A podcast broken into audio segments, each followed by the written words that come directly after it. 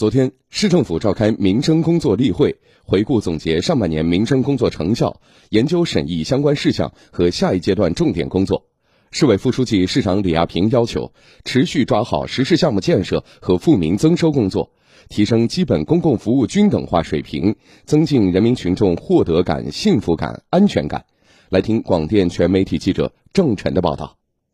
会议专题研究了教育设施布局工作。“十三五”以来，截至七月底，全市已完成新建、改扩建学校三百一十三所，增加学位约二十八点四三万个。目前在建学校有两百零九所，建成后将增加学位约二十二点八五万个。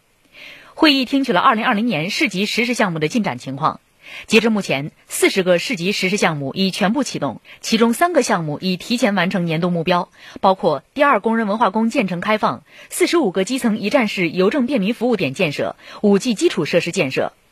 会议审议了苏州市二零二零年富民增收工作要点。今年我市富民增收工作拟从六个方面开展，包括着力推动创业创新，激发企业群众创业创富活力。大力提升就业质量，扩大群众增收渠道，实施乡村振兴战略，全面推进农村居民增收，抓好重点群体激励，发挥示范带动作用，聚焦公共服务惠民，提升群众获得感，深化体制机制建设，夯实富民增收基础。会议审议了苏州市推进基本公共服务均等化二零二零年重点任务，重点任务主要包括全面提升基本公共教育均等化普及化水平，全面提高就业创业全过程服务能力等。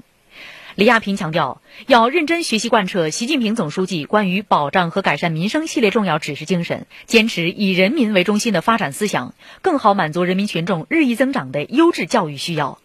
扎实推进实施项目建设，确保经得起历史和人民的检验。